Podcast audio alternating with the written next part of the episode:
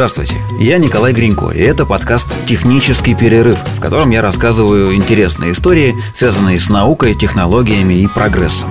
Я не эксперт, просто рассказываю то, о чем узнал, перерыв для этого некоторое количество информации.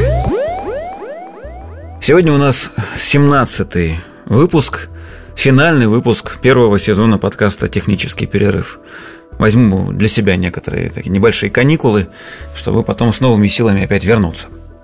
И это будет вновь такой рассуждательный, умозрительный выпуск на тему «Почему мы боимся роботов?» и почему, собственно, надо бояться искусственного интеллекта. Это, между прочим, разные вещи, роботы и искусственный интеллект, но об этом чуть позже. Информационный повод был такой – произошло такое событие, которое почему-то не вызвало большого ажиотажа в СМИ. Это была конференция AI Day, День искусственного интеллекта, которую провел Илон Маск. Там было очень много самых разных заявлений, объявлений, демонстраций, но в том числе а, Илон Маск заявил о начале работы над Tesla Bot, роботом Tesla – человекообразный робот. Причем сама по себе презентация была довольно забавной. А, на сцену сначала вышел этот самый человекоподобный робот, Bot, такой деревянной роботехнической походкой поднялся, а затем вдруг пустился в дикий пляс, и стало совершенно понятно всем, что это человек в костюме робота. И если бы это была презентация Сколково, например, я думаю, робот мгновенно разошелся бы на мемы, а вот почему-то человек в костюме робота от Илона Маска не очень сильно подвергся критике. Ну, наверное, потому что Маск сразу же вышел на сцену, смеясь, и сказал, что я знаю, что это не настоящий робот, но, тем не менее, над роботом очень похожим на то, что вы сейчас видели, мы начинаем работу. Итак, Tesla Bot. Робот ростом примерно 170 с небольшим сантиметров, 173, по-моему, если точно. Вес его 56 а, килограммов, планируемый. Вместо лица у этого робота будет экран, на нем будет э, отображаться какая-то там техническая информация и э, имитация эмоций. Конечности у робота будут управляться с помощью специально разработанных сервоприводов, и их будет примерно 40 штук, этих приводов. Э, передвигаться Tesla Bot будет с максимальной скоростью 8 км в час, не быстрее. Он сможет поднимать э, до 20 кг веса, тянуть за собой повозку, которая весит не больше 60 кг, и видеть окружающий мир с помощью камер, которые, например, сейчас устанавливаются в автомобиле Tesla. Илон Маск заявил, что робот будет использоваться для выполнения опасных, однообразных и скучных задач. То есть сделать работу, которую люди любят делать меньше всего. То есть делать то, что нам всем лень. Ну, то есть, по сути, это такой раб. Несмотря на то, что Маск называет его роботом-помощником, ну, по факту все-таки раб. Обещание Маска довольно интересное. Кроме вот этих технических деталей, Маск сообщил, что робот сможет выполнять задачи без пошаговых инструкций. То есть э, роботу можно будет сказать «сгоняй за пивком», и он поймет, что нужно пойти вот в конкретный магазин, в тот, в который вы чаще всего ходите, купить там пиво, э, конкретное количество этого пива, то, которое вы чаще всего покупаете, э, ту самую марку, которую вы чаще всего берете, заплатить за это пиво, принести его домой, поставить в холодильник. Ну, то есть в маленькой команде «Сгоняй за пивком» он будет распознавать вот это большое количество э, пошаговых инструкций, сам понимать, что нужно сделать. А кроме того, робот, опять-таки по обещаниям Маска, сможет общаться с нами в рамках диалога, а не в рамках вопрос-ответ. Сейчас объясню. То есть, если сказать роботу «подержи гайку», а он схватится за гайку, и ты ему скажешь «да другую, блин, дебил», он поймет, что нужно отпустить вот эту конкретную гайку и взяться за другую гайку. Непонятно? Ну вот смотрите, если вы живете в России, вы наверняка пользуетесь Яндекс Навигатором. В нем есть э, помощник Алиса, голосовой помощник от Яндекса. Ее не все включают, но если ее включить, с ней можно пообщаться прямо во время вождения. И если вы спросите эту Алису, Алиса, а что это за улица? Она вам ответит, на какой улице вы находитесь. Если вы проедете некоторое расстояние, не сказав за это время ни одного слова, окажетесь на другой улице и спросите Алису, а это, то есть сначала будет вопрос Алиса, что это за улица, потом будет вопрос, а это, так вот вопроса «а это» Алиса не поймет – Она не общается в режиме беседы, длинного диалога, не держит в голове, ну, в электронных мозгах то, что вы сказали до. Она общается в рамках вопрос-ответ. Задали вопрос, получили ответ. Забыли эту информацию. Общаемся дальше. То есть в следующий раз ей нужно сказать, а это что за улица? Так вот, Тесла-бот, судя по обещаниям Маска, таким тупым не будет. В общем, все это звучит довольно неплохо. Единственное, что настораживает, что Маск пообещал выпустить э, Тесла-бота через два года уже. Вот в это как-то верится с трудом. Ну, потому что вот на данный момент, на сегодня, самые крутые человекоподобные роботы – это роботы компании Boston Dynamics. Ну, все видели э, видеоролики, в которых они занимаются паркуром, танцуют, очень неплохо, да ладно, здорово для роботов делают и то, и другое, но все это они все равно делают по сравнению с человеком достаточно неуклюже. А самое главное, что каждый такой цирковой номер – это месяцы работы программистов. Прям месяцы программирования каждого конкретного этого номера танца ли, прыжков ли вот этих вот через препятствия и так далее. То есть у роботов от Boston Dynamics, во-первых, крайне узкая специализация, а во-вторых, нет никакого интеллекта. Это просто механизмы, которые немного напоминают человека и способны ну, стоять на двух ногах, балансировать, ходить, бегать. И если их э, определенным образом запрограммировать, выполнять какие-то физические упражнения, скажем так. Но к этому уровню Boston Dynamics шло несколько десятков лет – да, за последние лет 5-10 э, был совершен рывок, но тем не менее, даже вот этот рывок не позволил этим роботам стать ну, совершенно неотличимыми от человека в плане движения, я имею в виду, хотя бы в плане перемещения. А уж вспомните, какие они громоздкие, и куда там встраивать еще дополнительные э, мощности для искусственного интеллекта, совершенно непонятно и пока невозможно. Поэтому в срок, объявленный Маском, в два года, верится с большим трудом. Особенно при заявленных размерах и весе его роботов, напомню, 170 сантиметров и вес всего 56 килограммов. Кстати, о росте и весе. Илон Маск отдельно упомянул, прям заострил внимание на такой фразе «Вы, то есть вы, любой человек, сможете от него убежать или одолеть в драке, если придется». «Надеюсь, что не придется», — сказал Илон Маск.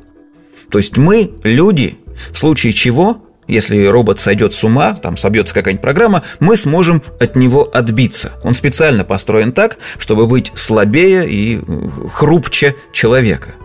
Это сделано для того, чтобы мы, люди, человечество, не боялись восстания машин, конкретно восстания вот этих самых Тесла-ботов.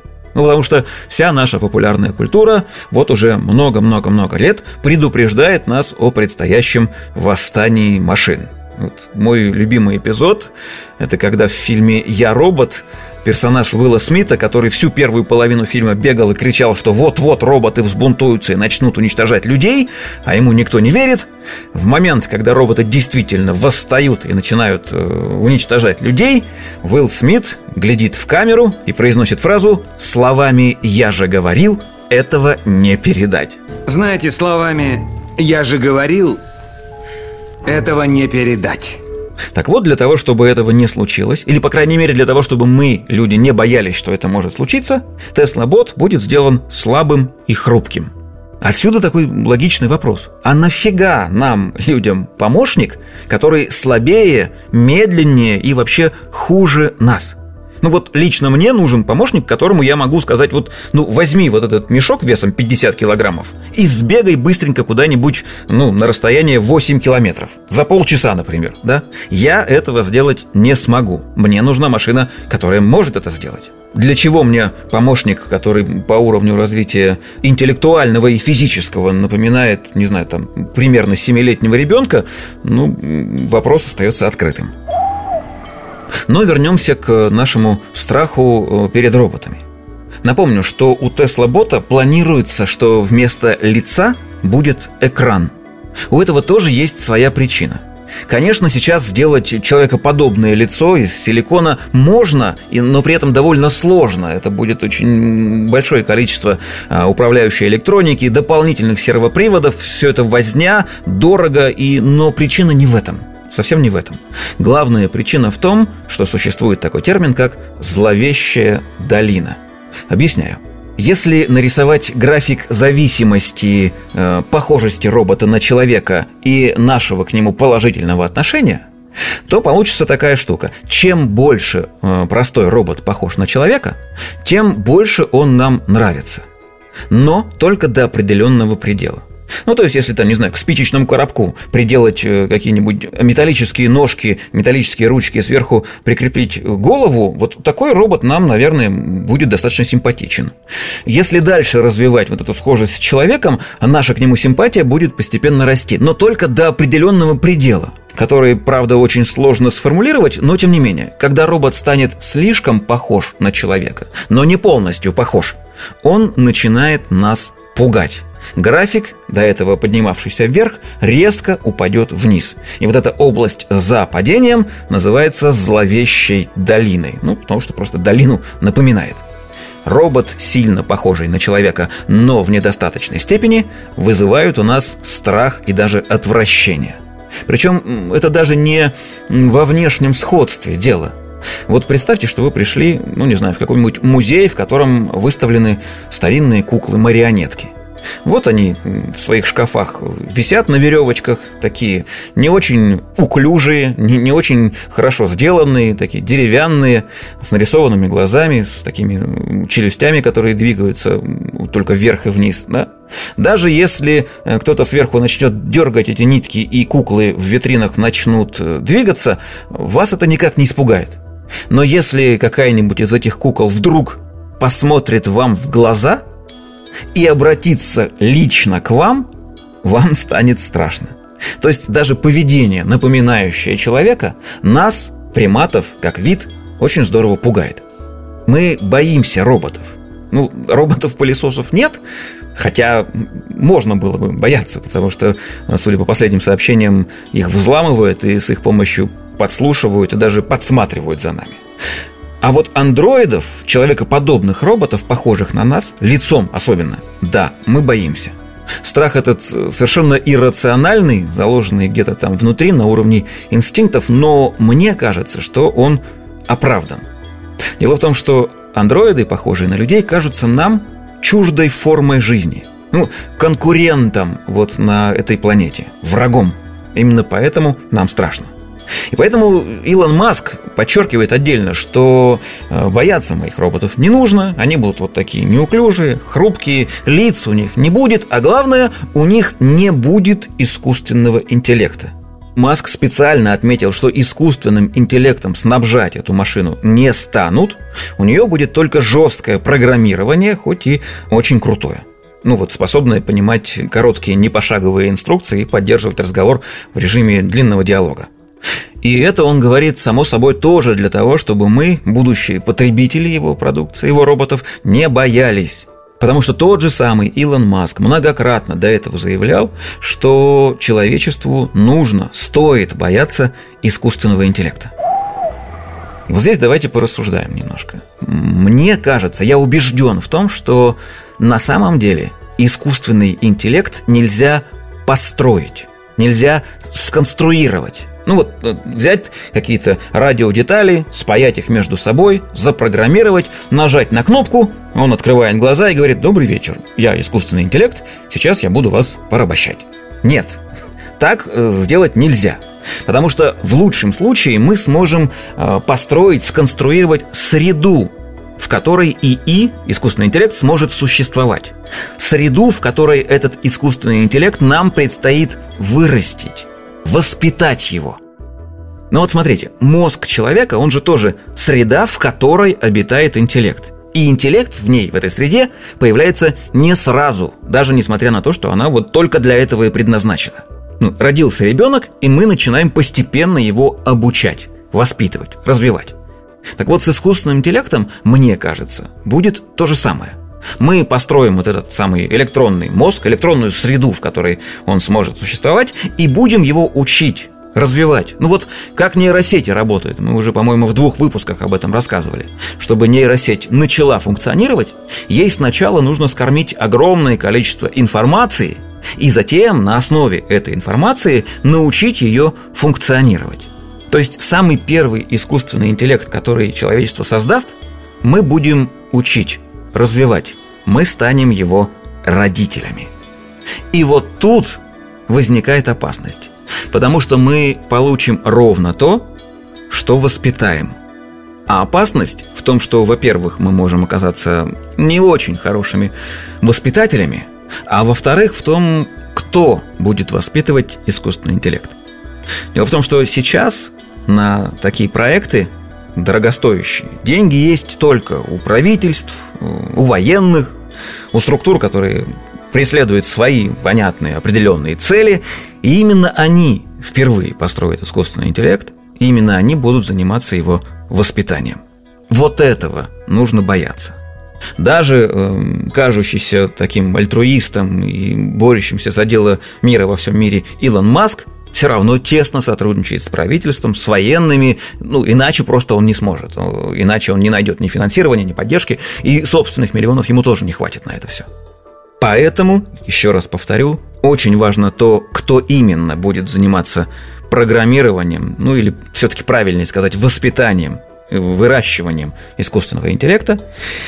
И, честно говоря, страшно представить, что мы получим, когда этим займутся ну, вот те самые структуры. Знаете, есть э, такой термин технологическая сингулярность или интеллектуальный взрыв.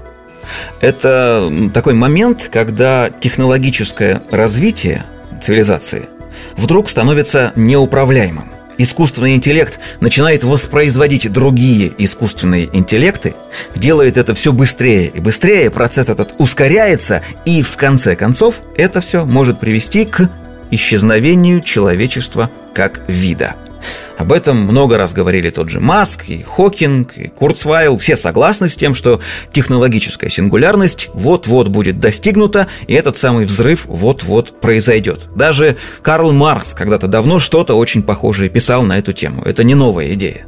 Мы видим, что технологии сейчас развиваются с безумной и все возрастающей скоростью, и к чему это приведет, ну вот, футурологи нас предупреждают. Причем есть мнение, что технологическая сингулярность – это естественный этап в развитии любого разума. Рано или поздно любой разум выйдет из биологических рамок, построит разум технологический, и в конце концов именно он, техноразум, станет э, главной формой разумной жизни. Ну, жизни в кавычках, хотя почему бы и не без кавычек. И, кстати, есть мнение, что именно поэтому мы и не видим следов других цивилизаций вокруг нас. Потому что эти цивилизации либо уже прошли этап этого технологического взрыва, и они теперь техноцивилизации, и мы им не интересны. Либо они еще, эти цивилизации, не достигли этого технологического этапа, и поэтому просто не посылают сигналов еще в окружающее пространство – и главное, это беда, что этот технологический рывок э, – это очень короткий этап в рамках развития одной цивилизации. Очень быстро он происходит. И шансов на то, что время вот этого техноразвития совпадет у двух разных цивилизаций, находящихся на относительно небольшом расстоянии, чтобы они могли обмениваться какими-то сигналами между собой, очень и очень малы, исчезающе малы. И поэтому, сколько бы мы ни обшаривали небосвод телескопами, мы не услышим радиосигналов от других цивилизаций, потому что они либо ниже нас, сильно ниже нас, либо сильно выше. И проскочили этот этап довольно давно и очень быстро. В общем, как-то оптимизма во всем этом не очень много. Поэтому давайте добавим небольшую э, ложечку меда, капельку меда, даже две. Во-первых, Многие ученые все-таки не согласны с теорией технологической сингулярности и говорят, что вот это самое взрывное развитие вовсе не обязательно приведет к бесконтрольному взрыву. Они считают, что вот этот график развития на самом деле S-образный, волнообразный, и что пик мы, человечество, прошли где-то в конце 70-х годов, и сейчас э, уровень нашего развития даже немного снижается – Потом он снизится еще чуть-чуть, там где-то стабилизируется и через какое-то время вновь начнет расти, чтобы опять немного снизиться. То есть, скорее всего, наше технологическое развитие стабилизируется на каком-то уровне и некоторое время будет вот на нем продолжаться. С большой скоростью, конечно, но тем не менее не взрываясь. И вторая ложечка меда, она уже от меня – Ну вот давайте подумаем. Мы с вами, люди, человечество, мы потомки обезьян. В какой-то момент мы совершили наш биологический рывок, мы обрели разум, мы очень сильно превзошли обезьян, отдалились от них, наши интересы с ними практически ни в чем не пересекаются. Так вот, убили ли мы всех обезьян на планете Земля?